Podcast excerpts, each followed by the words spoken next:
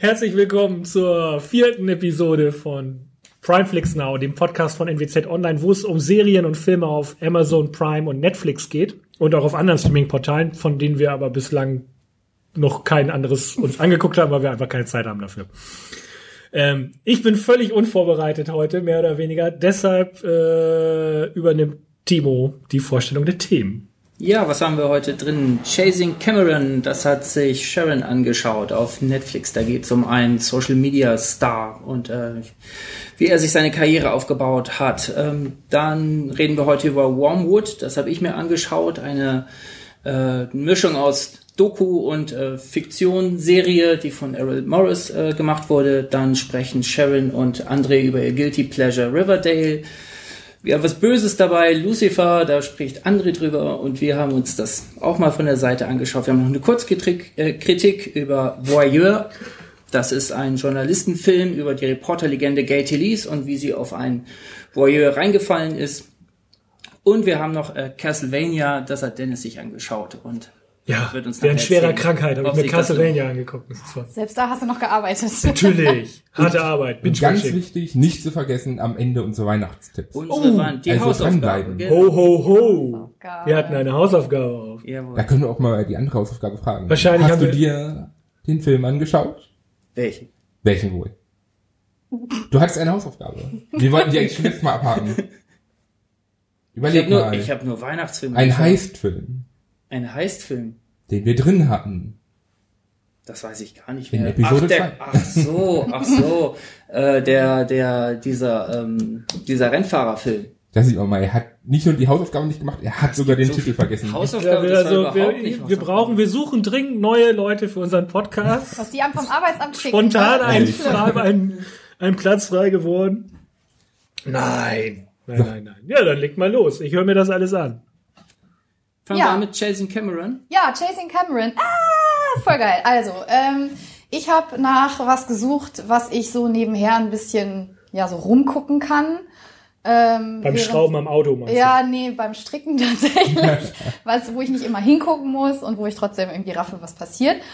Ähm, bin dann bei ähm, Chasing Cameron gelandet. Und ich habe eigentlich ähm, eine Reality-Serie erwartet, ähm, die so hinplätschert, ähm, die begleitet, wie Timo schon richtig gesagt hat, einen Social Media Star, ähm, am Anfang ähm, hinterher mehrere auf ähm, ihrer Tour.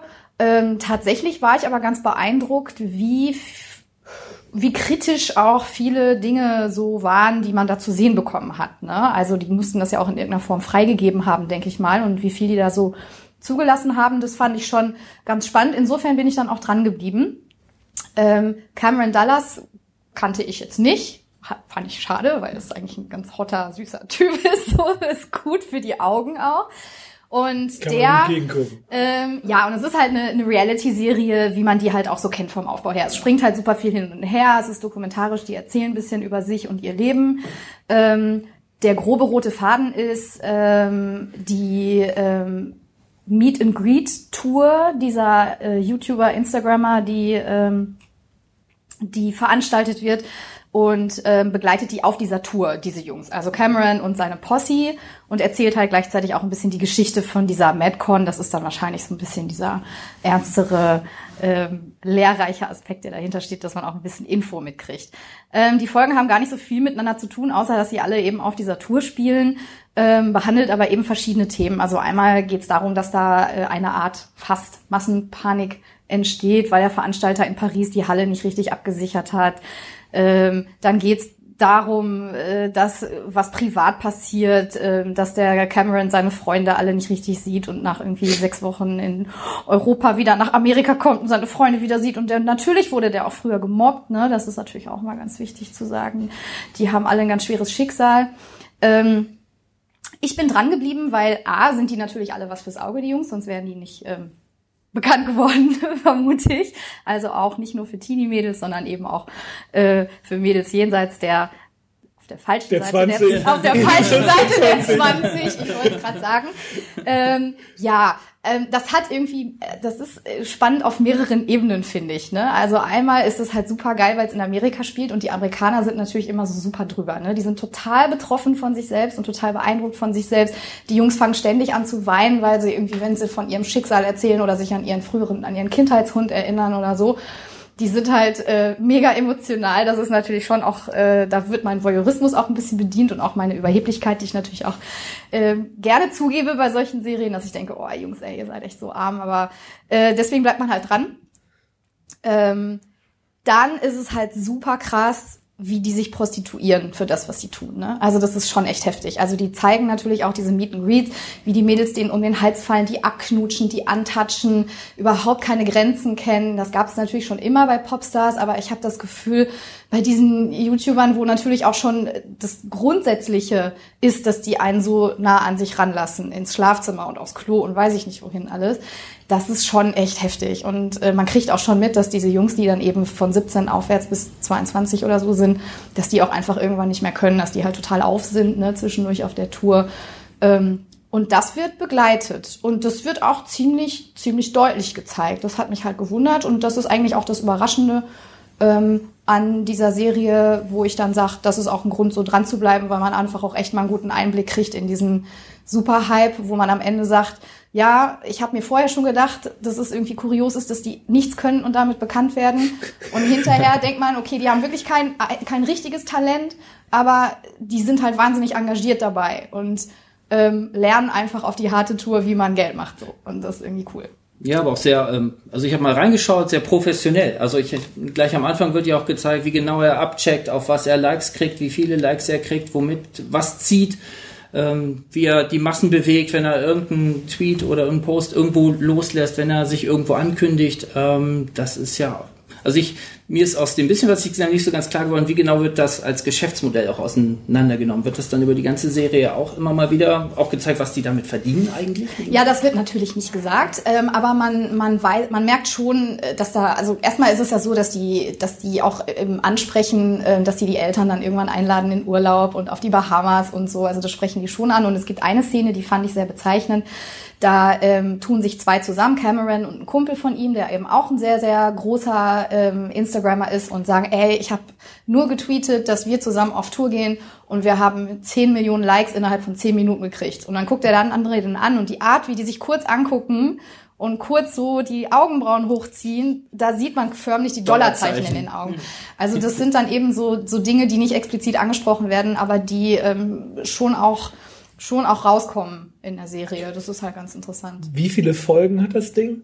Das ähm, weiß ich gar nicht. Ich bin nicht genauso vorbereitet wie du. nämlich gar nicht. Ich ähm, bin heute bis, glaube ich, zur vorletzten gekommen. Ich kann mal gucken. Ähm, da musste ich allerdings abbrechen, weil da wurde der Hund Warte. von Cameron eingeschläfert und das fand ich so schlimm, dass ich dann auch nicht zu Ende Chasing. Cameron. Ja. Staffel 1. Es sind 10 Folgen, Zehn Folgen. a 30 Minuten. Ja, also man kann es gut weggucken und wie gesagt, da sind auch immer mal wieder Aspekte drin. Klar plätschert auch viel vor sich hin. Ähm, Das Ich-Gesicht findest du gut? na, ich das ist halt so ein gerade. Justin Bieber, äh, Hey, nichts gegen Justin Bieber, ja. ja, aber es ist so ein Justin Bieber Verschnitt auch. Nur der Typ ist halt, der hat sich halt selbst als Model etabliert. Das muss man vielleicht dazu sagen. Der hat gesagt, ich habe irgendwann angefangen, mich selbst als Model aufzubauen. Allein auf die Idee zu kommen mit 17 oder 16, das Als muss man Gemobbter. erstmal. Also er sagt, er er wurde vorher gemobbt und hatte keine Freunde und dann verkauft er sich in den Netzwerken als Model und Peng Und Peng funktioniert. geht's ab, ne? Und, Weiß ich nicht, ob äh, das kam mir ein bisschen, ich weiß nicht, ob das so funktioniert. Ich habe mir ein paar alte Sachen von ihm angeguckt und das war schon so ein kleiner Nerdjunge, ne? Also mit so fester Spange und so ein bisschen schüchtern und so. Aber man darf lieben. ja auch die Macht der, der Teenage-Mädchen nicht unterschätzen, äh, die natürlich auch auf sowas voll abfahren. Ne? Da bist du natürlich noch nah dran, ne, mit jenseits Bin der ich, 20. in der das ist ja noch nicht so lange her In der. Tat, man ist so alt, wie man sich fühlt. Boah, ich bin so froh, dass ich kein Teenager mehr bin, ehrlich. Aber ähm, ich, klar, es gibt halt so ein paar Folgen, wo du denkst, ja, kannst du so nebenher gucken. Bei manchen, wie gesagt, also als es dann in Paris äh, als es dann in Paris ähm, diese Veranstaltung gezeigt wurde, wo, wo dann gesagt wurde, hier, das wurde nicht richtig abgesperrt, wo die lauter Mädels rausziehen mussten. Ich als Veranstalter, der begleitet wird ähm, bei so einer Tour. Ich hätte, glaube ich, nicht gesagt, dass die das unbedingt zeigen sollen. Ne? Natürlich verkauft sich der Cameron auch immer so als Engel. Der guckt immer, dass das Team zusammenhält, dass sich alle lieb haben, dass alle Essen und Trinken haben und so. Gibt's auch so Drogen und sowas? Drogen, Ähm, Sex? nee, aber es gibt Schlägereien. Und zwar in Köln. Da habe ich ja besonders ja, gedacht. wo sonst denn? Wenn nicht in Ja, Köln. also das muss man jetzt, ähm, wenn man wenn man nicht aus Köln kommt, muss man dazu sagen, es gibt halt eine so eine Disco-Meile, die Ringe. Ähm, da sagt man eigentlich, wenn man nach Köln zieht, äh, geh nicht auf den Ring feiern als Einwohner. Da kommen halt die ganzen Touristen und die Bauern hin, so die sich nicht so benehmen können. Und das der Willi wüsst. Ja, und äh, das hat halt auch so eine einschlägige, einschlägige, so eine Türsteher-Szene und das ist auf jeden Fall nicht so ganz ohne. Und da gehen die halt feiern und geraten da an den Falschen äh, und der schlägt die mit einem Schlagring zusammen, was ich echt krass finde. Ja, ja. Oha. Und die la- ja. Und der ja, Kameramann stand dann da und hat. Äh, Wir haben Ja, alles die, drin. die haben natürlich, das ist ja, dafür reicht's ja immer. Ne? Also das Handy auszupacken, da reicht's ja immer für. Und das ist natürlich total witzig, wenn man, so wie ich, äh, lange in Köln gewohnt hat auch und dann einfach in so einer amerikanischen Doku auf einmal äh, seine Wohnung im Hintergrund sieht, seine alte und Auf dem Ring, alte deine Stadt Wohnung im Ring. So. Ja, nee, aber die fahren dann da ja auch so durch die Also- Gegend. Das ist schon irgendwie äh, kurios und in Berlin sind die auch. Ähm, also ja, also es zeigt auf jeden Fall auch dieses harte Geschäft hinter diesem ähm, hinter diesem Glitz und Glamour und auch diese völlige Barriere, dieses komplett Grenzen, wie soll man sagen, dieses dieses Leben ohne persönlichen Raum. Ohne Talent. Ja, und das auch. naja gut, Das also ich meine, irgendwas müssen die ja können, ne? Und deren, deren, äh, die sind halt Entertainer, ne? Die, die gehen dann auf die Bühne und führen Musik auf. Und du denkst dir so, ja gut, die haben dann Musiker dabei und die springen auf und ab und singen irgendwelche Songs, ohne dass sie singen können. Und die Mäd- Mädels feiern es voll ab. Und dann machen die Wir ohne nennen es Karaoke und die machen damit Geld. Ja, und die springen auf und ab und sagen, oh ja, und jetzt noch mehr und Party und so. Und da kriegen die ja Kohle für. Das Internet macht's möglich, ne? Sei Ja. talentfrei und werd trotzdem berühmt. So wie mit Podcasts geht auch, glaube ich. Podcast ist das heiße Ding, habe ich gelesen. ja, ich kann es empfehlen. Guckt's euch an. Was sagt Timo? Auf Netflix? äh, ich fand es total unterhaltsam, die Folgen, die ich gesehen habe. Also, Beim Bügeln. Beim Bügeln, genau. Da hat sich Timo auch gleich wieder wie ein kleines Mädchen gefühlt. Nicht? Ja, aber ich meine, ich glaube, das ist halt auch eine ganz gute, eine, eine ganz gute Geschichte, wenn du ähm, irgendwie selber Kinder hast in dem Alter, um dir das mal anzugucken. So, hey, ich, ich verstehe diesen Ja. Hype nicht, ne? Irgendwie, ich habe da keinen Zugriff drauf, ich begreife es nicht. Äh, ich glaube, da kann man ganz gut so einen Einblick kriegen, wie das irgendwie funktioniert. Ja. Also auf Netflix 10 Folgen, a 30 Minuten Chasing Cameron. Richtig? Ja. ja. Ohne Vorbereitung. Kriegst trotzdem mit. So. Wer Ja, ist als nächstes Gut. Machen wir als nächstes Wormwood, das äh, Kontraprogramm zu Chasing Cameron. Wormwood äh, zu Deutsch, als deutscher Titel äh, Wermut, die direkte Übersetzung. Das ist eine Mischung aus ähm, fiktionalem Film oder fiktionaler Serie und einer Doku-Serie, ähm, die auf Netflix läuft. Zehn Folgen auf gut 40 Minuten. Und die direkt in die äh, Paranoia-Ära der USA in den 1950er Jahren führt, an einem realen Fall. Aus äh, Basis oder Ausgangssituation dieser ganzen Geschichte oder dieser ganzen Recherche, die da aufgeführt wird, ist ein Todesfall. Ein Wissenschaftler springt 1953 in Manhattan aus einem äh, Hotelfenster kopfüber äh, ja, stirbt. Und die Frage dieser ganzen Serie ist eigentlich, äh, was ist da passiert, was steckt dahinter? Wir erfahren relativ schnell, dieser Wissenschaftler Frank Olsen hat äh, fürs US-Militär gearbeitet, war an geheimen Projekten dran und ähm, ja, am Anfang heißt es nur, es ist ein Selbstmord, aber die Familie glaubt es von Beginn an nicht, weil die Situation einfach zu bizarr und zu absurd ist. Äh, 1975 äh, kommt dann wieder Bewegung in die Geschichte, weil äh, durch Recherchen oder durch Ermittlungen äh, muss, äh, müssen die Behörden zugeben, dass sie äh, Drogentests gemacht haben. Ähm, und da ist die nächste Version dann, dass man ihm äh, LSD eingeflößt hat, dass er sich selber für so ein Experiment hergegeben hat. Und dass er dann halt, äh, dass die Aufpasser halt nicht äh, ihren Job gemacht haben und das halt ein böser Unfall war und er ist halt durchs Fenster gesprungen äh, in einem irren Moment und dann halt unten gelandet ist. Das kann ich erzählen, weil das noch nicht natürlich das Ende der Fahnenstange ist. Ist ja nicht so, als würde Timo mal spoilern. Das, nein, nein, ich spoiler nicht. Ähm, das ist nur eine weitere Schicht dieser, dieser langen Geschichte, die sich dann über Jahrzehnte erstreckt. Ähm, vielleicht ähm, kurz was zu dem Autor, der dahinter steckt, Errol Morris. Ähm, das ist auch der Name, bei dem ich auf diese Serie angesprungen bin. Gleich gedacht, Errol Morris macht jetzt eine Serie für Netflix. Das ist ein ähm, hochdekorierter Dokumentarfilmer eigentlich, hochgezogen von ähm, Werner Herzog, also dem deutschen Filmemacher. Ähm, ich habe den im Studium kennengelernt, da haben, äh, da haben wir einen Film durchgenommen, The Thin Blue Line, da hat er schon einen Kriminalfall äh, sich vorgenommen, so lange an einem äh, äh, daran rumrecherchiert, dass ein zu Tode verurteilter, es ging um Polizistenmord, schließlich rehabilitiert wurde und wieder aus dem Gefängnis entlassen wurde. Und ähm, das heißt, jemand, der wirklich an den Fakten arbeitet, der rumrecherchiert, der einen journalistischen, investigativen Ansatz hat, aber das in seinen Film auf eine unheimlich künstlerische Art dann verkauft. Das ist, man kann ihn so von der, vom Stil her so ein bisschen als ein Anti, ähm, wie heißt, wie heißt der Stoffel doch gleich, äh, Bowling for Columbine? Ach so, Michael äh, Moore. Michael Moore, so ein Anti-Michael Moore, ne, wo der so ins Hemdsärmelige geht und äh, sich da selbst präsentiert und die Leute überrumpelt. Ähm, da ist er halt äh, so ein Feingeist. Musik macht oft Philip Glass, also so Minimal-Musik ähm, hat man im Hintergrund, äh, hochartifizielle Bilder, in die er das verpackt. Also in diesem Film Blue Line ist es, glaube ich, immer eine Aufnahme, dann sieht man diesen Kassettenrekorder bloß, auf dem diese Verhörprotokolle laufen und dazu dann äh, diese abstrakte Musik im Hintergrund, also hochartifiziell. Es ist aber unheimlich faszinierend, diese Mischung aus Fakten, aus äh, künstlerischer Ebene, die dann so ein Gesamtkonzept ergeben. Ähm, vielleicht zweiter Film, mit dem er dann breit bekannt wurde. 2003 hat er einen Interviewfilm mit ähm, Robert S. McNamara gemacht. Das ist das Brain der amerikanischen Militärpolitik, auch der 60er Jahre gewesen ähm, wo, wo der sich vor der Kamera äh, rückblickend über den Vietnamkrieg und die Kuba-Krise äußert und äh, da zu Kreuze kriecht äh, in diesem Dokumentarfilm. Hat einen Oscar für gewonnen, also auch das hochpolitisch, das ist so das Niveau, auf dem dieser Autor da rangeht. Nun also nicht ein Spielfilm, der 100 Minuten dauert, sondern äh, sechs Folgen, äh, 40 Minuten. Und ähm, man muss sagen, er nutzt diese Breite der Erzählung, die er jetzt auf Netflix da hat, voll aus, um wirklich eine ganz, ganz große Geschichte aufzublättern. Und die wird auch aufgelöst am Ende? Das ist eigentlich das Erstaunliche. Es ist ein Sammelsurium von Puzzleteilen, die da aufgezogen wird. Er hat einen Protagonisten, den Sohn dieses Frank Olsen. Das ist ein, selber ein Wissenschaftler, der nie damit klargekommen ist, äh, was da mit seinem Vater eigentlich passiert ist und da immer hinterhergeht. Der haut auch äh, Seymour Hirsch an, also ein anderer hochdekorierter Journalist, äh, der unter anderem das Massaker von Mailin aufgedeckt hat und äh, bei Abu Ghraib einer der führenden Journalisten war.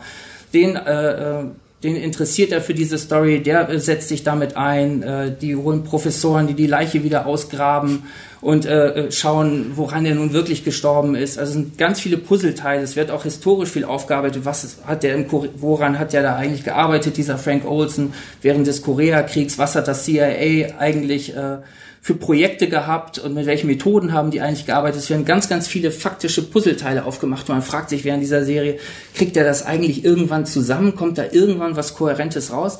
Und ich finde, er schafft das tatsächlich in der letzten Folge. Nicht verraten. Ähm, nein, nein.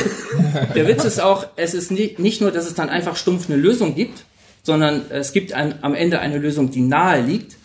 Ähm, aber es ist vor allen Dingen dann am Ende ein künstlerisch aufgegangenes Konzept, weil es nicht nur eine Recherche dieser Fakten und dieses Falles ist, sondern es ist auch die Geschichte dieses, äh, dieses Sohnes, Eric Olsen, und dass der im Grunde sein ganzes Leben verlebt und, ja, ja, man muss sagen, verlebt und weggeworfen hat, weil er sich eigentlich nur mit diesem Fall beschäftigt hat. Und das ist so die Tragödie, die nebenbei läuft. Man erfährt viel über die USA der 50er Jahre. Man hat einen Protagonisten, der immer spannender wird von Folge zu Folge und äh, einfach ein künstlerisch wieder überragenden Film. Also die Spielszenen muss man sagen, man hat Interviewszenen, äh, wo einfach Aaron Morris selber da sitzt und den Seymour Hirsch oder diesen Eric äh, Olsen interviewt. Man hat aber auch Spielszenen, die wirklich auf dem Niveau von Spiel Knopf sind. Ja, eben nicht.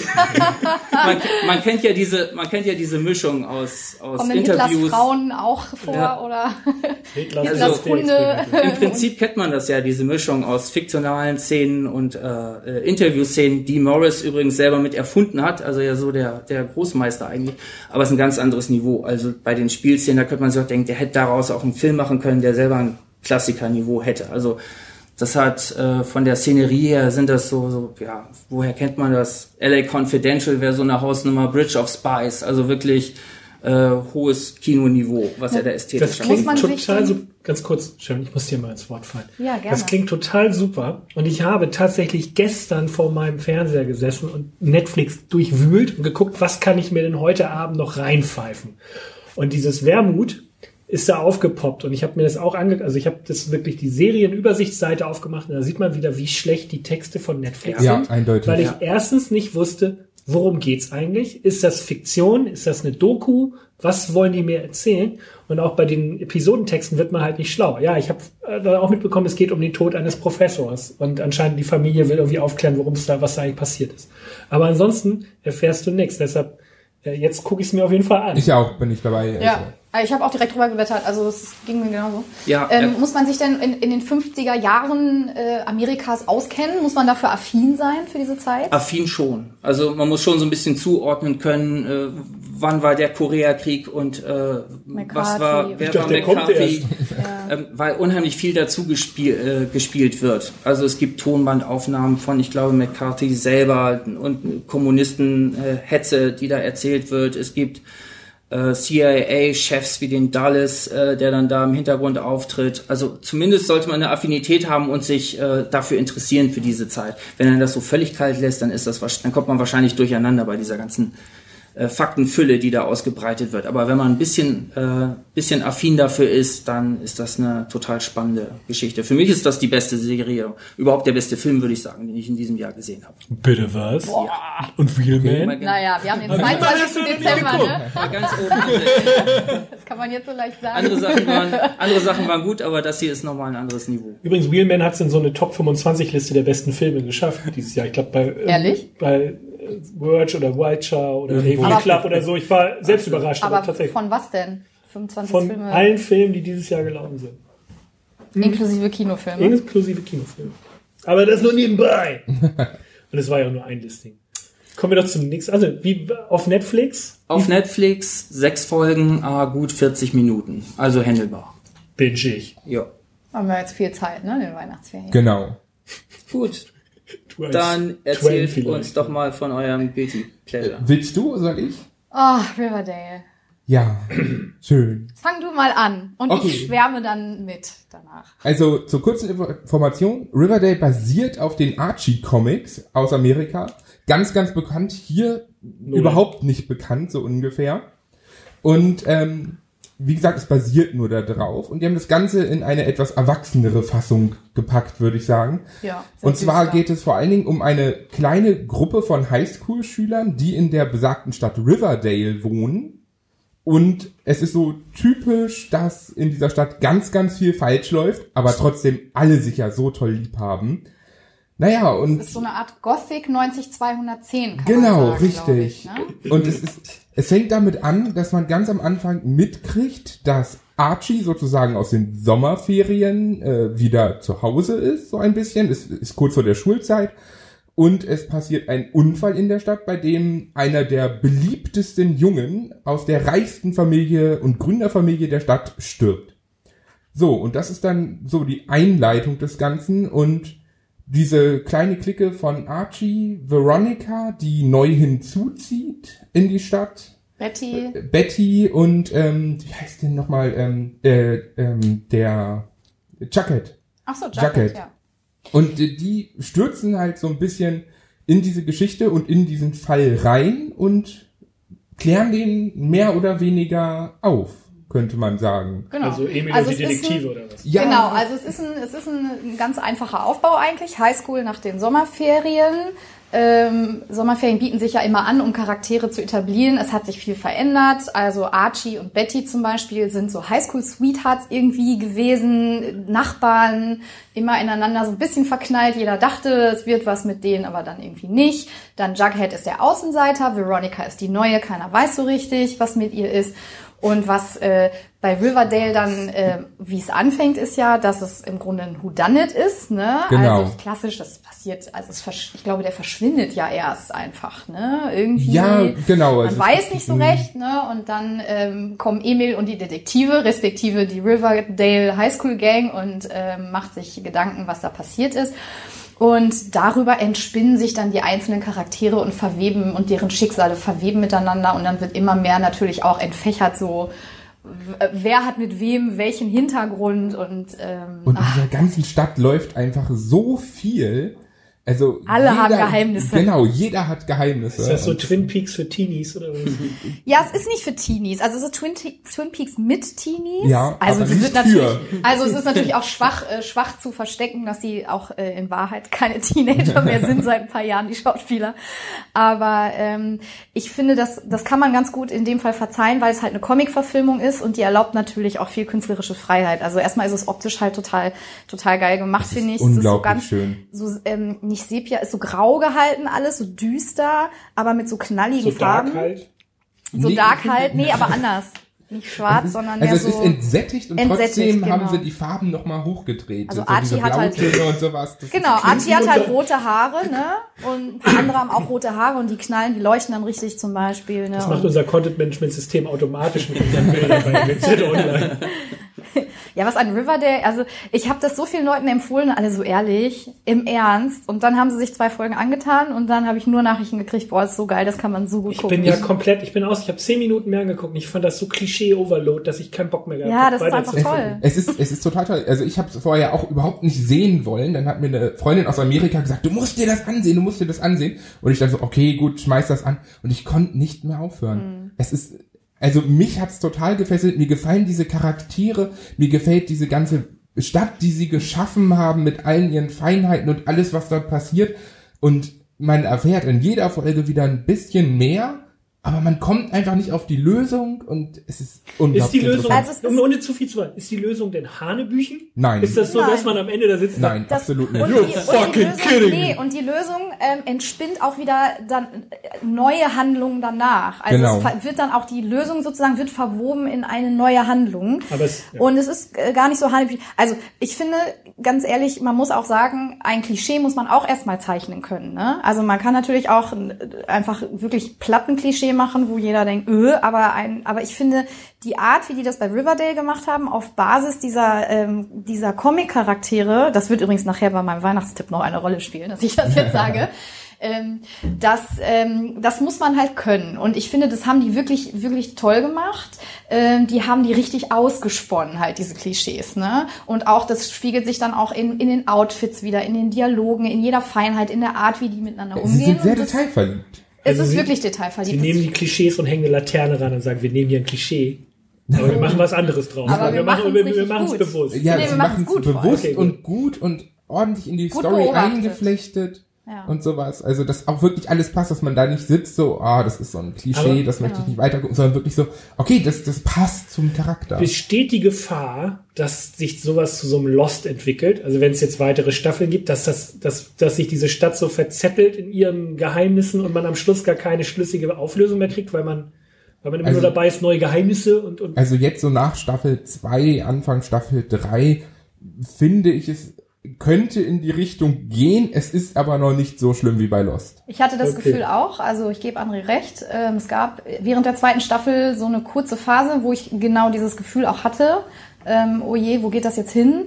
Ähm, irgendwie dreht sich so ein bisschen im Kreis gerade die Handlung, aber ähm, die haben rausgefunden, haben es noch aufgefangen und ähm, ich bin mal gespannt, wie das dann weitergeht. Ja. Also es, ähm, es ist so, es ist diese Teenie, dieses Teenie-Setting in dieser düsteren Stadt, die davon lebt, dass jeder Geheimnisse hat, die alle miteinander verwoben sind. Und vordergründig gibt es dann immer im Grunde entweder diesen ja, Mord, To- Tod, verschwundenen Fall, wie auch immer man es nennen will. Und ähm, so ein Whodunit spielt irgendwie immer eine Rolle. Und dann von, von Folge zu Folge hangeln die sich, indem die dann neue Dinge rausfinden übereinander. Okay, eine Frage abschließend noch dazu. Aber es ist nicht so schlimm wie bei The Killing zum Beispiel, wo die immer sozusagen äh, die Folge beenden mit er war's, er war's, er war's. Nein, und die nächste Folge nicht. anfangen mit er war's nicht, er war's nicht, er war's nicht. Das Nein. Ist immer so, Nee, nee. Nein, also nicht, dass man Nein. jede Folge neuen Verdächtigen hat, einfach nur Nee. der, der Also die kommen ganz langsam auf die Spuren, es entwickelt sich auch und alles, was sie machen, ist auch nachvollziehbar von der Okay. Handlung. Also es ist nicht irgendwie so, dass immer wieder gezeigt wird, okay, jetzt denke ich, der ist es, jetzt denke ich, der ist es. Sondern es ist wirklich sehr gut übergreifend über die ganzen Folgen. Und du folgst halt auch immer verschiedenen Grüppchen, ne? Also dann gibt es natürlich immer Pärchen und Freundschaften, die sich so ein bisschen wieder auflösen und wie in so einer Highschool halt, ne? Irgendwie, ähm, oder auch äh, jedem Gymnasium und jeder Realschule wahrscheinlich auch. Ähm, und du folgst dann diesen einzelnen Grüppchen auch. Also das heißt, die einen gehen vielleicht einer einen Spur nach und die anderen haben gerade was ganz anderes zu tun, ähm, weil die in ihrer eigenen Familie gerade Probleme haben oder so. Insofern wird es auch nicht langweilig, weil du nur diesem einen Fall folgst, sondern es ist wirklich schon dieses typische Soapige, dass viel passiert, was auch viel Abwechslung bietet. Okay.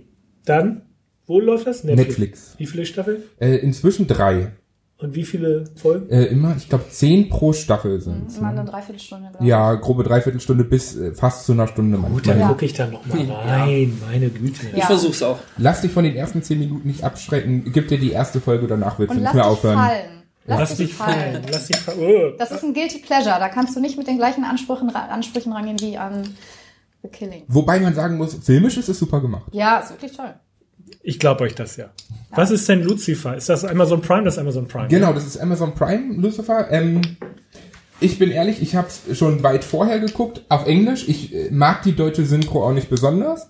Das liegt vor allen Dingen daran, und jetzt muss ich mal auf meinen Zettel gucken, weil das nämlich alles recht unbekannte Schauspieler, recht unbekannt sind. Ähm, Tom Ellis spielt den Lucifer und das ist ein Herr, der in Wales geboren ist, also kein typischer Amerikaner und die Sendung spielt in LA, in der Stadt der Engel und er spielt den Lucifer mit einem wunderschönen britischen Akzent, mit dieser Gentleman-Art. Und ähm, die Sendung handelt vom Prinzip her davon, dass er als Teufel keinen Bock mehr auf die Hölle hat und sich denkt, was mache ich denn jetzt? Okay, dann mache ich einfach mal einen Nachtclub in LA auf. So, und ähm, das und er ist einfach, also ich persönlich mag ihn unglaublich in dieser Rolle, er spielt das so gut. Und dann rutscht er da rein, dass ähm, ein Mordfall direkt vor seiner Tür passiert. Und er kannte diese Person und er als Teufel hat halt immer noch so die Intention, okay, den Arsch schnapp ich mir und bestraf den. Da gibt's nur ein kleines Problem, das kann man halt nicht einfach so machen. Vor allen Dingen nicht, weil er, weil er nicht weiß, wer es ist. Und Das dann- ist so ein scheiß Teufel. Wieso weiß er das nicht? ja, er ist halt nicht mehr in der Hölle, ne? Die Leute, wenn, das ist der Unterschied. Er spielt halt nicht diesen typischen Teufel, der sich Seelen holt und alles mögliche, sondern er wurde nach der Rebellion im Himmel verbannt in die Hölle und muss dort einfach Wache schieben. Und das hat er 10 Milliarden Jahre gemacht und hat sich gesagt, jetzt habe ich keinen Bock mehr. Hat quasi Burnout von Genau. ja, genau. Er hat Burnout von dem Ganzen in der Hölle sein, hat halt ähm, seine, seine Lieblingssadistin äh, Mesekin mitgenommen. Die macht bei ihm die Bardame.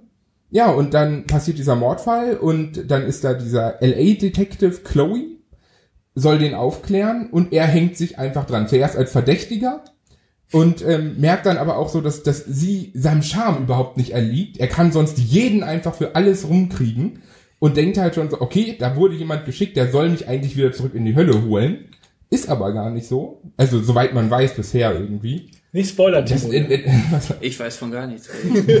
Ich staune nur, das klingt so bescheuert, dass es wieder interessant Ja, sein und es ist, es ist wirklich unglaublich interessant, weil sie halt einmal davon aus, einmal diesen Charakter zeigen, der unglaublich viel Entwicklung durchmacht, auch weil er nach und nach halt so drüber nachdenkt, okay, was, was sind Menschen überhaupt und so. Was ist der Sinn des Lebens? Aber man muss Ja. dazu sagen, es ist natürlich auch irgendwie witzig. Ne? Es also ist das unglaublich klingt jetzt total witzig. ernst, aber das ist eigentlich eine, eine sehr lustige, Nein, das ist reflektive und auch Genau. Und allein diese erste. Szene, wo, wo er in seinem unglaublich tollen Wagen langfährt, von der Polizei angehalten wird und da einfach so sitzt, es interessiert ihn gar nicht. Und der Polizist kommt an und will seine Papiere und alles Mögliche sehen und er guckt ihn nur an und dann so, ja, was sind eigentlich deine dunkelsten Bedürfnisse? Also, und, und dann sagt ihm der Polizist das und weiß gar nicht selber warum und lässt ihn dann auch einfach fahren und wünscht ihm einen schönen Abend.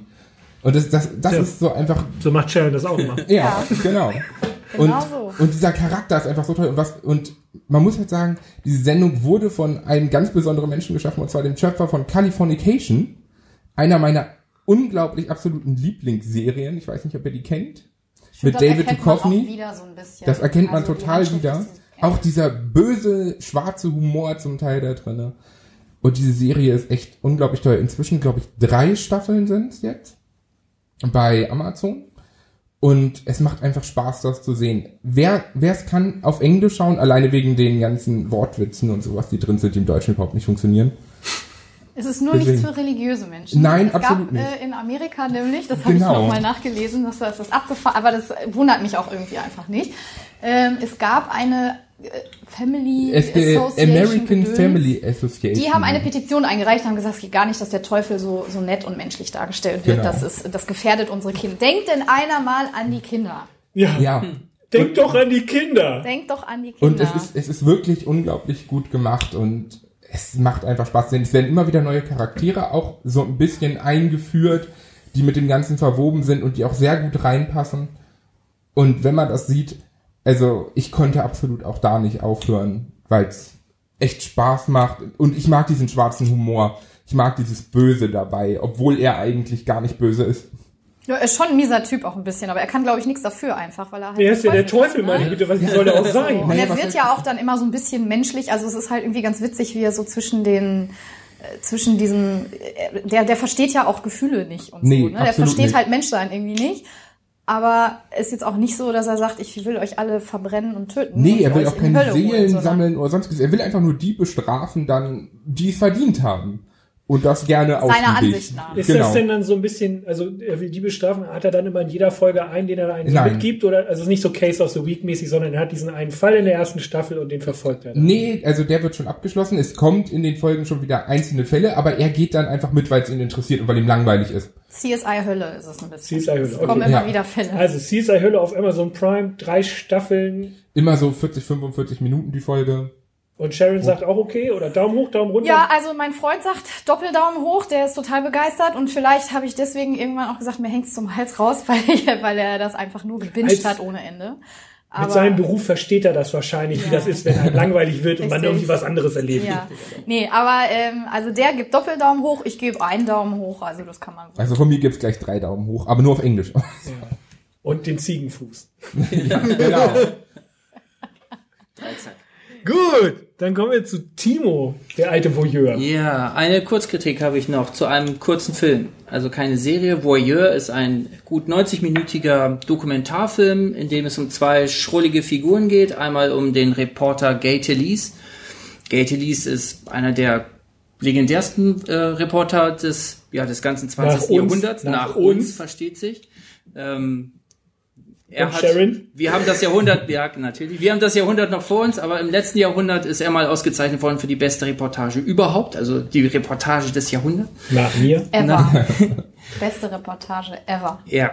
Äh, Frank Sinatra hat Schnupfen, heißt die. Ähm, in diesem kann man vielleicht kurz sagen, kann man sich auch schön durchlesen, sind in den letzten Jahren auch bei 2001 äh, äh, als Bücher erschienen. Ähm, kann man vielleicht noch besser nachlesen, als sich dann die Serie anzugucken oder diesen Film anzugucken. Ähm, da geht es darum, da spürt der Frank Sinatra nach, der lässt ihn immer abblitzen mit, ähm, ja, ich habe Schnupfen, bin erkältet, kann leider nicht, aber er gräbt sich dann so in dieses Milieu aus Stars und Mafia rein, dass er da trotzdem eine tolle Reportage rausbringt und das immer so als Running Gag dann äh, äh, aufhängt, äh, dass Sinatra selber mit ihm nicht sprechen will. Und das ist ein ganz, ganz tolles äh, Schreibstück. Also mit solchen Sachen ist er berühmt geworden, so ein Gentleman-Reporter, äh, der in Maßanzug durch Manhattan stapft und heute dort als 80-jähriger Mensch lebt. Ähm, hier setzt in diesem Film setzt äh, also der Film setzt an bei einem Buch, das er geschrieben hat oder einer, einem Großreport, den er in der, der 70er Jahre über die sexuelle Revolution äh, geschrieben hat. Ähm, das Ding damals hieß, weiß ich nicht. Du sollst begehren heißt das. Das heißt, er hat sich da in sämtlichen Kommunen umgetan, hat sich da, äh, hat alles Mögliche äh, da selber getrieben, auch ähm, zur Unlust seiner Frau zu der Zeit und hat sich damit qualifiziert für einen anderen schrulligen Typen.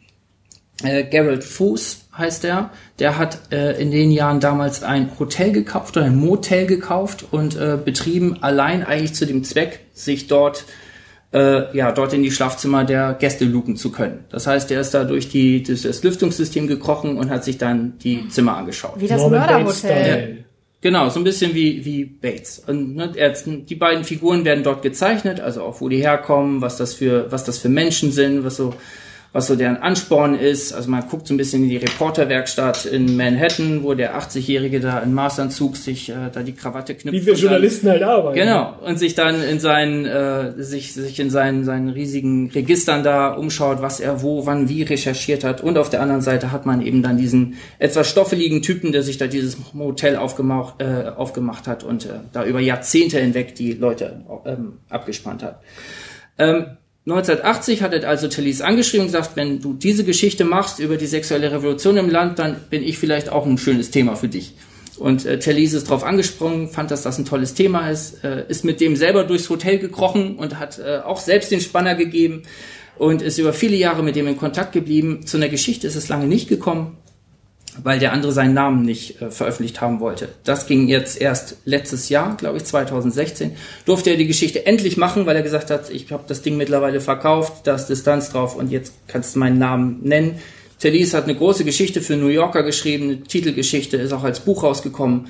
Und äh, Ergebnis war, er hat gleich mal Post von seinen Kollegen bekommen, die ihm gesagt haben, da hat dich einer schön verarscht. Ne? Manche Geschichten, die er dir erzählt hat, da hat er das Hotel gar nicht mehr besessen. Also ein tief gekränkter Gay Talese, der äh, sich in seiner Reporter-Ehre, in seiner Karriere da äh, betrogen fühlte. Ähm, auf der einen Seite, den hat man dann, auf der anderen Seite hat man dann eben diesen Fuß, dem das leid tut, äh, dass er jetzt mit seinem alten Weggefährten da auseinander ist. Das klingt nun nicht kohärent, weil es so ist. Also es ist, das, also es ist eigentlich eine, es, es ist interessant, weil man diese beiden schrillen Figuren kennenlernt. Man folgt diesem Fuß etwas weniger, weil der etwas kamerascheu ist. Aber äh, man folgt vor allem diesem Gay Talese und das ist dann ganz interessant, was ähm, was vielleicht auch äh, den Ruf dieses Films ausmacht. Hier und da habe ich schon gelesen in Kritiken, das wäre ein Klassiker des Journalistenfilms, äh, könnte das sein. Finde ich nun nicht. Also ich habe es gern geschaut, um mir diese Leute anzuschauen, aber ich finde, dass dieser, diese Dokumentation so ein bisschen unentschlossen am Ende damit ist, was es eigentlich sein will. Ich glaube, die haben auch gesehen, wir haben hier eine spannende, eine interessante Geschichte, zwei interessante Leute, interessantes Thema, völlig abstruser Fall, aber sie bringen am Ende nicht, wie das Aaron Morris äh, mit seinem Großwerk da tut, sie bringen diese Stränge irgendwie nicht zueinander. Aber sie haben sich stets bemüht. Sie haben sich stets bemüht. Also es ist gut, es ist gut gefilmt, es ist total unterhaltsam, aber man weiß am Ende nicht so ganz, ähm, ist das jetzt überhaupt eine Dokumentation oder ist das ein verkappter Essayfilm, weil es natürlich auch immer um dieses Wechselspiel der Voyeurs-Rolle geht. Wer ist denn jetzt eigentlich der Voyeur? Ist das dieser Fos? Ist das dieser äh, Talise, der dann diesen, diesen ähm, Typen dort folgt? Ist das der Zuschauer letztendlich? Also wer begafft hier eigentlich wen, ist das Thema dieser äh, dieses Films im Hintergrund. Oh, das und, klingt ähm, total kompliziert, ehrlich gesagt. Also ich würde jetzt sagen, es ist also jetzt, muss man den gucken? Nein. Muss man nicht. Damit. Eigentlich nur, wenn man sich so ein bisschen für Journalismus interessiert, ne? Aber Wie jeder, zum Glück nicht. Ja, genau. jeder, dann, dann ist es nett, dann ist es nett, aber es ist, es ist nicht kompliziert, sondern ähm, das ist so eher der Versuch, da was, was reinzulesen, was eigentlich nicht drin ist. Also ich würde sagen, hochgel hochgelobtes Stück, schadet nicht, wenn man sich die 90 Minuten anschaut, aber man kann es auch lassen. Auf Netflix, Auf 19 Netflix. Minuten. Voyeur. Mörp. Mäp, mäp, mäp. Genau. Zu angenehmeren Sachen. Ja! Weihnachtstipp. Ich war Nein. zwei Wochen erkältet. Und ich habe Zeit gehabt, die längste Serie auf Netflix zu bingen. Castlevania. Vier Folgen, a 25 Minuten im klassischen Anime-Stil. Ja, eindeutig. Und es ist die Verfilmung eines Videospiels aus den Ende der 80er. Ja, ganz. Ich glaube, der Teil, der da verfilmt wurde, ist 1989. Genau, richtig. Und ich bin da auch nur drauf gekommen. Ich würde mir sowas nie angucken, freiwillig, weil das ist irgendwie nicht so mein, mein Genre. Aber ich bin da nur drauf gekommen, weil ich gelesen habe im, in, diesem Internet, dass äh, das die beste Videospielverfilmung aller Zeiten sein soll. Und im Gegensatz zu allen anderen Videospielverfilmungen hat dieses Ding bei der ähm, Filmwebseite Rotten Tomatoes absolute Höchstwertung bekommen. Verständlich. Und da habe ich gedacht, vier mal 25 Minuten, das kriege ich auch noch hin. Und dann habe ich angefangen und es ist genial. Also es geht, ähm, es wird die Geschichte erzählt. Ähm, es fängt mit dem Grafen Dracula an, der in einem Land lebt, das heißt praktischerweise Walachei. das finde ich schon mal sehr gut. Und äh, ich glaube im 14. Jahrhundert, Mitte des 14. Jahrhunderts oder 15. Jahrhunderts oder sowas äh, in dem Dreh. Und ähm, der lernt eine Menschenfrau kennen, die zu ihm kommt und die Menschenfrau? ja. äh, und äh, er ist äh, der gewohnt der Graf. Eigentlich denkt er zunächst nur daran, sie irgendwie wegzubeißen und auszutrinken. Äh, und dann, äh, die ist aber so cool drauf und sagt, pass mal auf, Junge, warum lernst du nicht mal wieder richtig Mensch zu sein oder mit uns Menschen zu leben? Ich bin eigentlich nur hier, weil du so, äh, so viel weißt über die Wissenschaft und ich will eine Frau der Wissenschaft werden, ich will den Menschen helfen, ich will Doktor sein. Und dann gibt's, das ist so, sind so die ersten fünf Minuten eigentlich. Ja.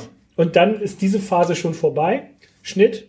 Was passiert? Äh, ein bisschen später, die Frau wird verbrannt. Auf einem Scheiterhaufen als Hexe in, einem, in einer Stadt, in dieser Walachei.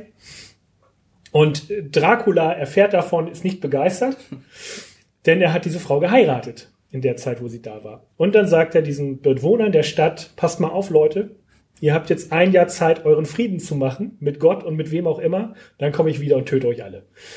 Und äh, nach einem Jahr feiern die Bewohner dieser Stadt ein großes Fest mit ihrem Bischof, der sagt, ha, ha, ha, nichts passiert.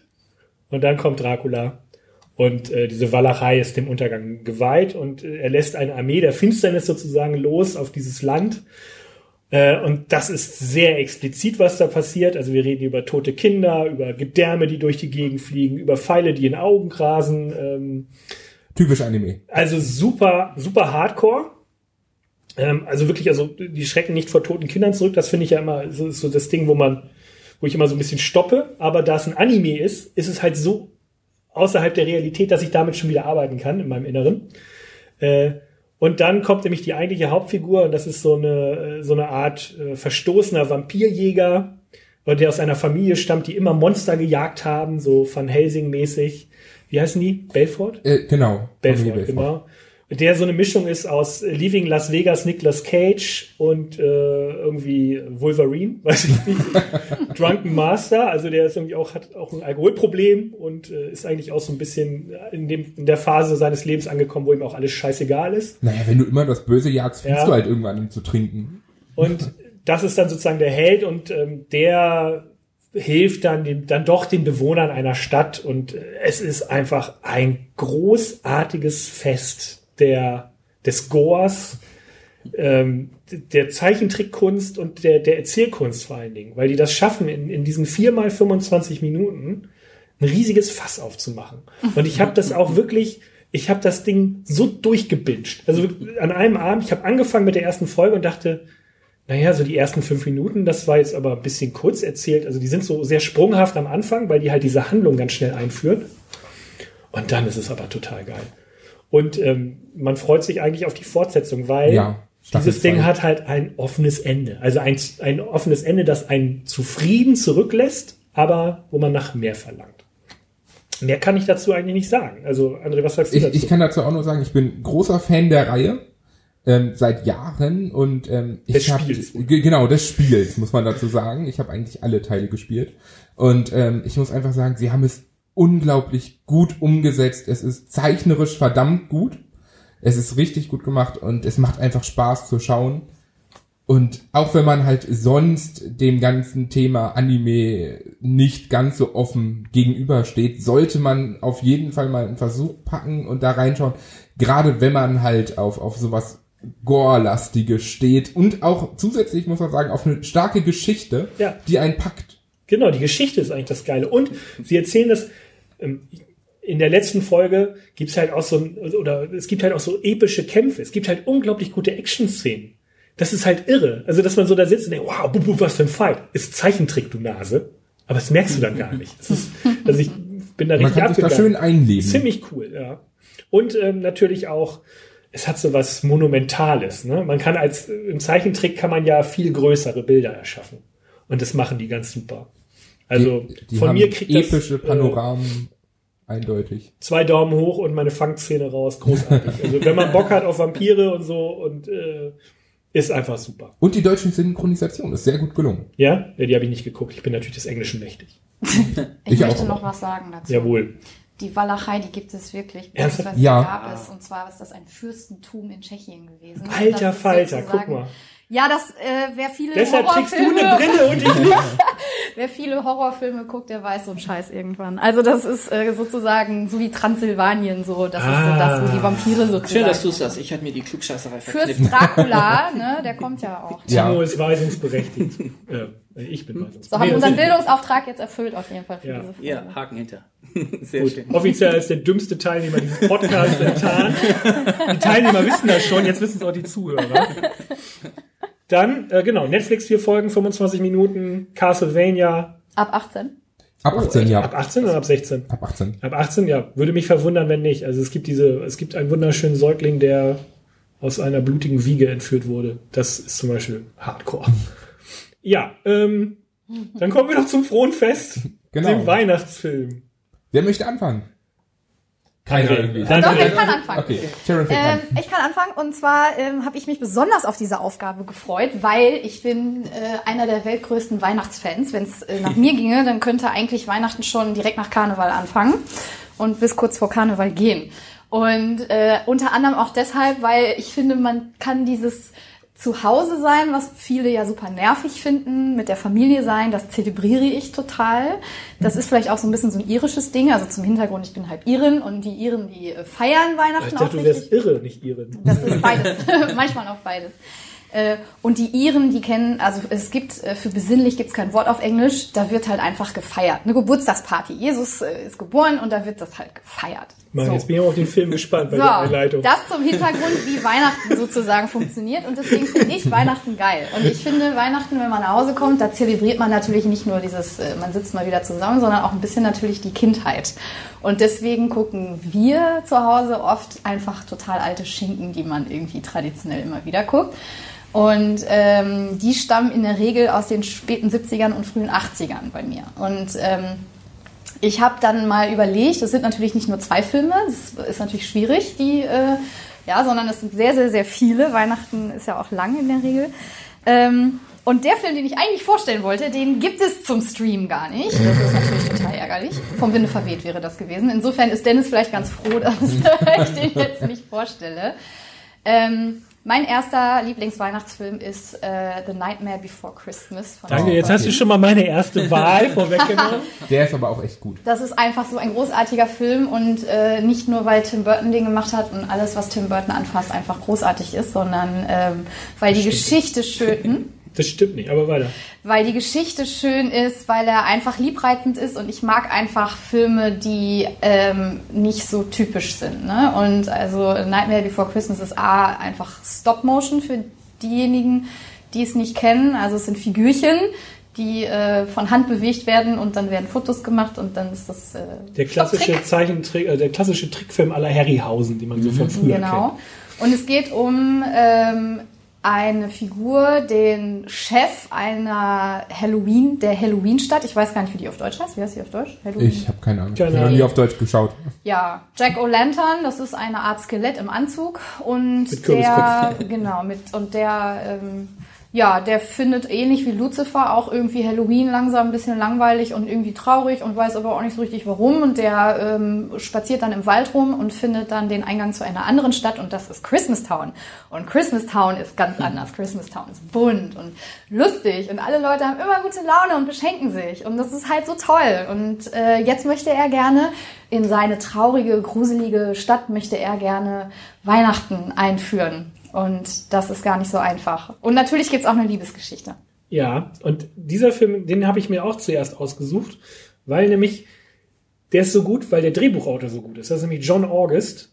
Das ist ein ganz toller Typ, der hat auch einen Podcast, der heißt Script Notes. Da redet er mit Greg Mason, der, wie ich finde, ein furchtbarer Drehbuchautor ist, aber auch äh, A-Klasse und super im Geschäft. Der macht so Hangover-Fortsetzungen und so einen Scheiß.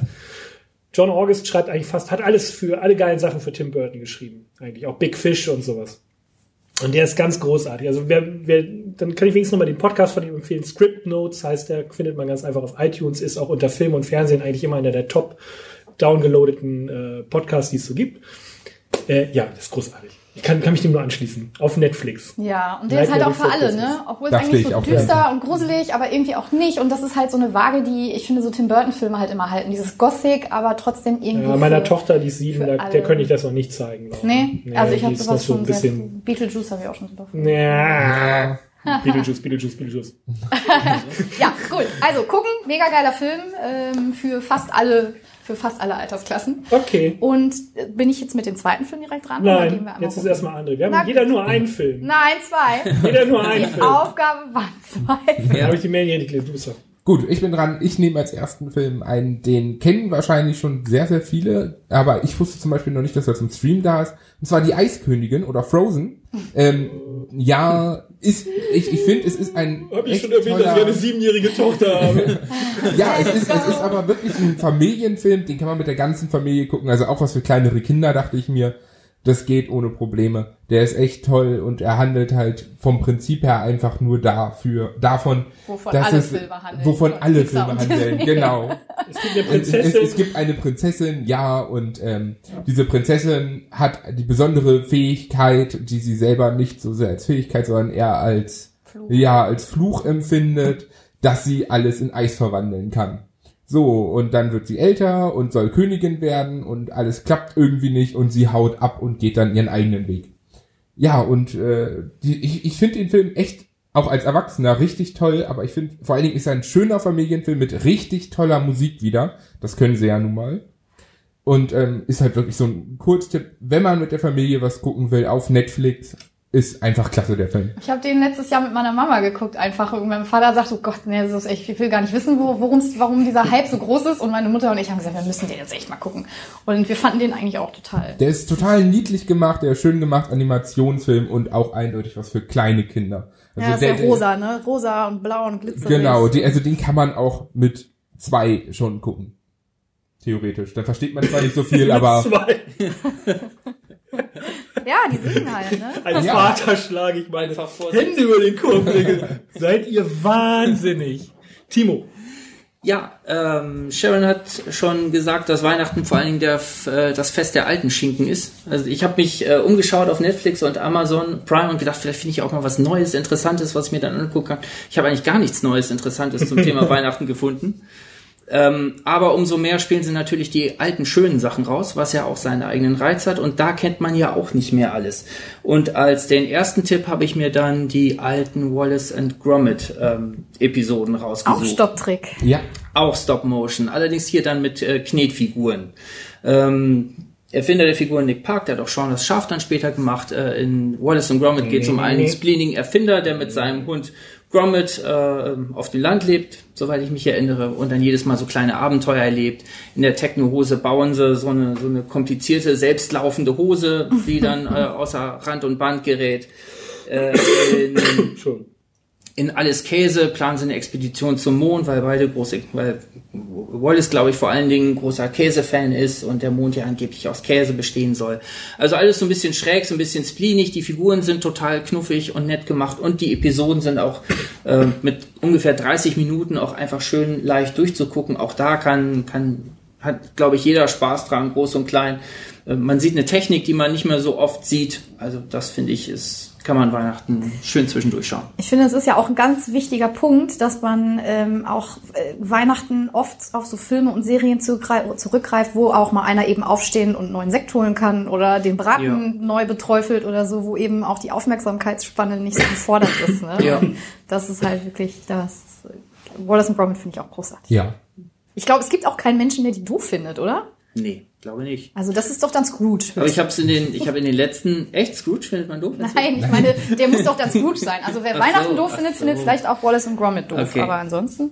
Ich habe es aber die letzten Jahre gar nicht mehr gesehen. Ich weiß auch nicht, ob es dieses Jahr läuft. Dieses Jahr ist es auf jeden Fall auf Amazon Prime und Prime inklusive. Ich habe gesehen, da haben einige auch gemeckert in den Kommentaren, dass es so teuer wäre, auch als Prime-Kunde, aber im Moment kriegt man es zu Weihnachten als Prime-Kunde gratis. So, dann komme ich jetzt mal. Bislang hat es ja keiner genannt, dann mache ich das. Auf Netflix gibt es drei Nüsse für Aschenbrödel. Oh. Da muss man sich dann nicht mehr an die komischen Sendezeiten des äh, deutschen Fernsehens halten, sondern man kann ihn jederzeit Läuft ja nicht gucken. sowieso immer auf irgendeinem Programm, reicht nicht Ja. durchseppen Ja, es zu gibt da, die ARD hat einen eigenen Haselnusskanal. Nichts anderes als eine 24-Stunden-Schleife. Nicht für Allergiker Dieser Film läuft. Nein, ähm, auch da mit sechs Jahren war das meiner Tochter noch zu spannend, wenn die Kutsche ins Eis kracht oder so. Oh, ist ja gespoilert, Timo. Ich Bisschen habe das nie gesehen. Du hast es nie Was? gesehen, Nee. Sharon? Ernsthaft? Nee. Damit bist du offiziell aus diesem Podcast. Ich habe das mal angefangen Ausgeladen. zu gucken, da war ich vielleicht vier und ich fand das so blöd und dann habe ich gesagt, ich gucke mir das Es einfach ist so nicht an. großartig. Also ich finde es einfach ein sehr schöner Film. Prinzessin. Es ist so die Aschenputtel-Geschichte. Ist das, so Tschech, Auf ist das Tschechisch. tschechischer? Ja, ganz toll. Mit dem, mit, auch mit dem tschechischen Serientäter, der also in jeder tschechischen Kinderserie auftaucht, dessen Namen ich aber nicht weiß. Das ist so ein untersetzter Typ. So, Der da den wie so, so ein bulliger Typ Ja. mit schwarzen Haaren. Der spielt sonst immer den Vater oder sowas. Und da, da spielt er halt den, den äh, Vorarbeiter. Oder Ich meine, hört so einen das? Stallknecht, ne? Nee, nee, den, den, den Haushälter oder irgendwie sowas. So Die der Chef. Tschechen hatten damals irgendwie so eine richtige Hochzeit mal eine Phase lang, Ja. ne? Ja, ist, da hat die DEFA aber auch mitgedreht. Also sind auch deutsche Schauspieler mit dabei. Ist aber völlig egal. Ist eine wunderschöne Geschichte. Die Musik ist großartig. Karel Svoboda, Genau. also auch ein ganz, ganz großer Die ist so großartig, dass sie, das, Komponist. dass sie diese Titelmelodie selbst im Radio spielen. Also, wenn ja, man so ein Bock hat, Schlagersternchen hat sich damit äh, Ruhm und Ehre verschafft. Echt? ja, ja. Also das Schöne ist, ähm, dass man halt, deshalb der Tipp, man muss nicht warten, bis es irgendwann im, im Fernsehen irgendwo läuft. Man braucht auch keine DVD, gibt's auf Netflix. Ich habe jetzt auch noch einen zweiten Film. Ja, aber wir Aber gehen ich jetzt denk, weiter. Jetzt geht weiter, jetzt kommt wieder ihr Schneller. seid doch streng heute. Schneller. Kurz vor Weihnachten. ähm, ja, ich habe verzweifelt gesucht nach dem zweiten kaufen. Film, den ich vorstellen wollte, nämlich die Muppets Weihnachtsgeschichte. Gab es auch nicht zu streamen. Nein. Und deswegen äh, bin ich dann bei meiner Rumsucherei äh, auf YouTube gelandet, was ich jetzt hier offiziell auch als Streaming-Dienst einführen möchte an dieser Stelle. Ähm, Anna ähm, gibt's natürlich kleiner Tipp, aber das stelle ich nicht vor, sondern Flash Gordon stelle ich vor. Flash Gordon, der Film. Ähm, einer meiner absoluten Lieblingsfilme als Flash. Kind. Und ähm, der, der ist so großartig und der, den gucke ich nicht nur Weihnachten, aber vor allen Dingen Weihnachten, weil der einfach im englischen Fernsehen wahnsinnig oft läuft und weil man dann auch mal die Zeit hat, sich den wieder anzutun. Und ich kann nur sagen, äh, ich kann verstehen, wenn Leute den kitschig oder blöd finden oder ein bisschen strange. Ich, ich bin wirklich echter, erklärter Fan dieses Films. Ähm, und zwar nicht nur wegen der großartigen Besetzung. Ähm, da spielen, halt, da spielen halt ganz viele. Ich habe mir die extra noch mal rausgeschrieben, weil das echt viele sind. Ähm, also Max von Südow, ne? Hier. Als Ming. Ja, als Ming, genau. Äh, der war bei ähm, Sag niemals nie, glaube ich. Ne? Ja, der braucht immer viel Geld. Conan. Unter anderem war ich auch etwas überrascht. Timothy Dalton, auch ein äh, ehemaliger James Bond. Ähm, und Queen Soundtrack sowieso. Also das ist irgendwie, das ist so eine so eine total geile geile Mischung und äh, auch eine Comic-Verfilmung. So, das ist das, was ich vorhin ja schon angesprochen hatte. Und es ist einfach total bunt. Ne? Es ist von 77, glaube ich, der Film. Und der ist einfach so knallig. Es geht um Flash Gordon, logischerweise, ein Footballspieler, der irgendwie äh, über ganz absurde Gänge äh, in eine Rakete gerät mit einem Wissenschaftler und auf einem Planeten landet, wo ein Despot äh, das Universum regiert und muss die, die, die Erde davor retten, äh, dem zum Opfer zu fallen. Eine Spielball. vorweggenommene Metapher zum heutigen Stand der USA. So. Und ähm, ich finde den Film deshalb so großartig, weil der ähm, so bunt ist, so so elaborat. Also sowas gibt es heute auch nicht mehr so viel. Ne? Der ist, die sind, diese Kostüme sind einfach so geil und alles glitzert und blinkt und und alles ist so ähm, so extrem und so geil. Ähm, So campy. äh, Ja, das ist halt ähm, wie, ich, ich überlege gerade, es gab von der Zeit ein paar Filme, hier so Moulin Rouge war, glaube ich, so der letzte Film, der so, So so aus der Zeit bauschig damals Barbarella-Style. So Barbarella völlig, ist das Ding, So ja. Zeug, was völlig drüber ist. Ja, genau. Und ähm, also ich, ich finde den großartig. Ähm, der Soundtrack ist einfach wahnsinnig gut. Ich habe heute Morgen noch mal reingeguckt. Bei YouTube ist er ja im Moment drin und ich habe wirklich wieder Gänsehaut gekriegt. Ich finde, das ist ein wahnsinnig geiler, äh, geiler Film-Soundtrack einfach. Ähm, es geht natürlich um Gut gegen Böse, um einen total naiven amerikanischen Footballstar, der auch wirklich großartig dusselig ist in diesem Film. Und ich befürchte fast, dass es nicht nur durch, also dass der Schauspieler auch, weiß ich nicht, der wirkt auch nicht wie die hellste Kerze auf der Torte, aber ähm, der, der spielt einfach toll. Es, gibt Liebesgeschichten, es gibt Intrigen, es gibt äh, tolle, ausgearbeitete Universen und, Gibt es hier auch Menschen mit Flügeln? Völker, ja, es gibt Ja, auch super. es gibt auch, äh, ja, es gibt auch Menschen mit Flügeln und der Anführer der Menschen mit Flügeln ist ein Shakespeare-Schauspieler, ein ganz bekannter aus England. Ähm, und das, das ist ein Film, den muss man einfach gesehen haben. Okay. André. Ja, ich habe mir nochmal, weil ich mir schon dachte, dass sowas kommt hier heute. Ja, lach ruhig. Einfach lausen. Das war mag schon Flash. vorher. Nein, ich mag Flash. Also ich bin, da, ich bin Ja, da ich. Ich bin mit dir einer Meinung. total gut. Frage. Ich habe den Super. bestimmt seit 20 Jahren nicht gesehen. Nein, du ja mir mal sofort gucken. Nur bestimmt. gute Erinnerungen. Diese Filme Ja. altern super, da kann ich auch noch was zu Eben. erzählen. Ich guck Ja. den bestimmt vier, Was fünf ich- Mal im Jahr. Ich meine nur, was ich damit meinte, dass ihr wahrscheinlich eher nicht so die Kinderfamilien-Schiene fahrt. Dachte ich mir, ich nehme noch einen zweiten Film für auch etwas jüngeres Publikum rein, und zwar Paddington Bear. Basiert auf dem Buch, der kleine Bär, der da im Urwald ist und dann in das schöne England kommt und an der Station Paddington strandet und von einer Familie aufgenommen wird. Finde ich, ist ein wunderschöner halb Animation, halb Realfilm. Der Bär ist halt animiert. Und ähm, ist gerade zu Weihnachten bietet der eine tolle Geschichte und Metapher und man kann es mit der ganzen Familie gucken. Also ich will da auch nicht zu viel verraten. Manche kennen vielleicht das Buch oder die Geschichte dahinter. Ist auf jeden Fall richtig, richtig toll gemacht. Der zweite Teil ist jetzt auch, glaube ich, gerade ins Kino gekommen irgendwann. Äh, kann ich nur empfehlen, ist auf Netflix. Lohnt sich, absolut. Timo. Eine Weihnachtsgeschichte habe ich dabei. Ähm, Sharon hat die Muppets nicht gefunden. Das wäre auch einer meiner Favoriten gewesen. Die Muppets-Version ist schon sehr cool, der Ja. Weihnachtsgeschichte. Also der Dickens-Version mit äh, dem geizigen Scrooge, der vom Weihnachtsgeist Michael der Weihnacht Caine, ne? bekehrt wird. Äh, genau, Michael dort Michael Caine, ganz großartig. Aber ich habe mir eine andere Version dieser Geschichte rausgesucht, die ich vorher gar nicht kannte, aber die ich in den letzten Tagen immer wieder gehört habe. Ähm, und zwar eine Zeichentrickversion von 1997. Gut eine Stunde lang. Ähm, und da muss man sagen, völlig widerstandslos. Wahrscheinlich deshalb läuft, äh, läuft so diese Version wenig oder gar nicht im Fernsehen, weil das noch so diese, diese Zeichentrick-Heimeligkeit von ach, den Schlümpfen oder ähm, das letzte Einhorn hat. Also wirklich so flächig Darfst Ja, dabei. auch nicht, wäre sonst auch auf meiner Liste gewesen. so, so flächig gezeichnete Tableaus und putzige Figuren, hat nicht diese Disney-Überperfektion, die, äh, die die ganzen Disney-Reihenfilme haben. Ähm, aber einfach äh, sehr straight gemacht, ähm, sehr heimlich, heimelige Atmosphäre.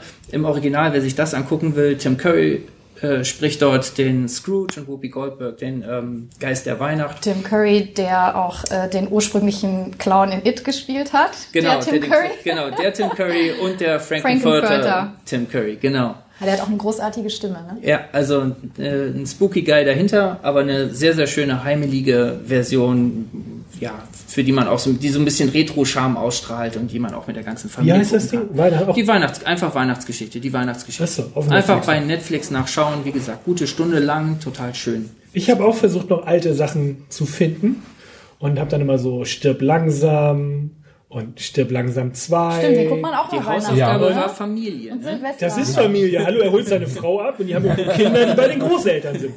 Also, Entschuldigung. Und dann habe ich mir Stirb langsam 2, habe ich nicht gefunden, habe ich mir dann bei iTunes gekauft, nochmal äh, angeguckt. Rückblickend furchtbarer Film. Ich weiß gar nicht, warum ich den jemals richtig gut fand. Das ist ein ganz furchtbarer Actionfilm eigentlich, aber gute Sprüche und so. Aber ist nicht mein Weihnachtsfilm. Auf Amazon Prime gibt's einen anderen super Weihnachtsfilm, den ich bestimmt schon gefühlte 800 Mal gesehen habe. Nämlich Die Glücksritter mit Eddie Murphy Oh, und ja. Dan Aykroyd. Ein, ein Stück Kapitalismuskritik zur Weihnachtszeit. Äh, Reich und Arm tauschen die Rollen. Der reiche Investmentbanker wird äh, ruiniert von seinen beiden Chefs, weil die eine Wette am Laufen haben, ob die soziale Herkunft entscheidend ist, ähm, was, was aus einem wird. Und dann äh, wird ein anderer, ein, ein schwarzer Bettler und Betrüger, wird sozusagen in ihre Reihen mit aufgenommen, der dann plötzlich das Investmentgeschäft mitleiten soll. Und es ist so ein großes soziales Experiment. Äh, und das ist unglaublich witzig einfach. Es hat auch Ja. so ein großes, großartiges Finale, das so ein bisschen over the top ist mit Eddie Murphy als Afrikaner, der dann mit, mit, äh, mit seinem Kuhwedel dann auch noch da in der Bahn sitzt und so. Das ist einfach super witzig alles. Und Sülze anbietet. Und Sülze anbietet, Elefantensülze. Ja, genau. oder? Es geht um den Lachs, der unter diesem Weihnachtsmann-Bart versteckt wird von, von Dan Die Aykroyd. beste Weihnachtsmann-Szene überhaupt. Ja, also es ist ganz super. Ja, oder ich glaube, ist das nicht? Nee. Es ist einfach ein Film, der großartig ist und Klassiker ist, der alles hat. Komik, Kapitalismuskritik. Also Eddie Murphy. Ja, so ein, so ein Ensemble-Komik-Film auch, wo eigentlich fast alles, was damals in den, in den Komödien Rang und Namen hat, Dan Aykroyd, äh, Eddie Murphy, äh, Jamie Lee Curtis. Genau, Jamie Lee Curtis auch ganz Ja. großartig. Also ganz, ganz Und? toller Ensemble-Film. John Landis hat Regie geführt. Ja, genau. Also das ist mein Weihnachtstipp. Zu später Ja. Geil, dass Stunde. wir ohne Kevin allein zu Hause ausgekommen sind, ne? Den gibt's auch nicht. Nee. Der wird nicht gestreamt. Ach, der wird auch nicht gestreamt. Nee, ja, muss er Der auch war, kaufen. der war mal bei Amazon, aber Amazon nimmt ja immer wieder Sachen raus Ja, ja. und Ja. Also, Und äh, Netflix tut ja auch dann mal wieder Sachen. Star Wars. ja, 2, Hallo. 6, 7, 8 sind gerade jetzt drin. ja, warum? Weil sie sie bald nicht mehr haben. Ja. ja. Und, Nee, und, Teil und äh, schön. man absolut nicht weiß, was man Weihnachten tun soll und alleine ist, die ganzen Bud Spencer und Terence Hill Filme sind bei Netflix drinne. Also damit kann man Und, Weihnachten verbringen. Mein Tipp, der Supercop Ja, mit Terence Hill. das Und kann man nochmal kurz erwähnen, weil Oh ähm, nein. die muss man gesehen haben und wer die nicht gesehen hat, ich weiß nicht. Okay, das war's für heute. Man kann uns hören auf über iTunes, Stitcher, Podcaster und natürlich über die Seite von NWZ Online. Genau. Und äh, bitte tut uns einen Gefallen, gebt uns Sterne, bewertet uns, Schreibt was in die Kommentare, schickt uns Mails. Wünsche. Äh, wünscht euch was, die, die wir nicht erfüllen können. Wünsche, die wir nicht erfüllen Wollt ihr können. 80 Specials, 90 Specials? Ja, wir Wollt ihr wollen von euch hören, haben? was ihr gut findet und was nicht. Und das war's. Dann können wir nur noch frohe Feiertage wünschen. Und auf jeden Fall auch, äh, weil man sich ja erst im nächsten Jahr wieder hört, äh, guten Rutsch noch. Ja, Bis 2018. Genau, bis 2018. 2018. Die Zeit, als wir in die Zukunft reisten. Tschüss. Tschüss.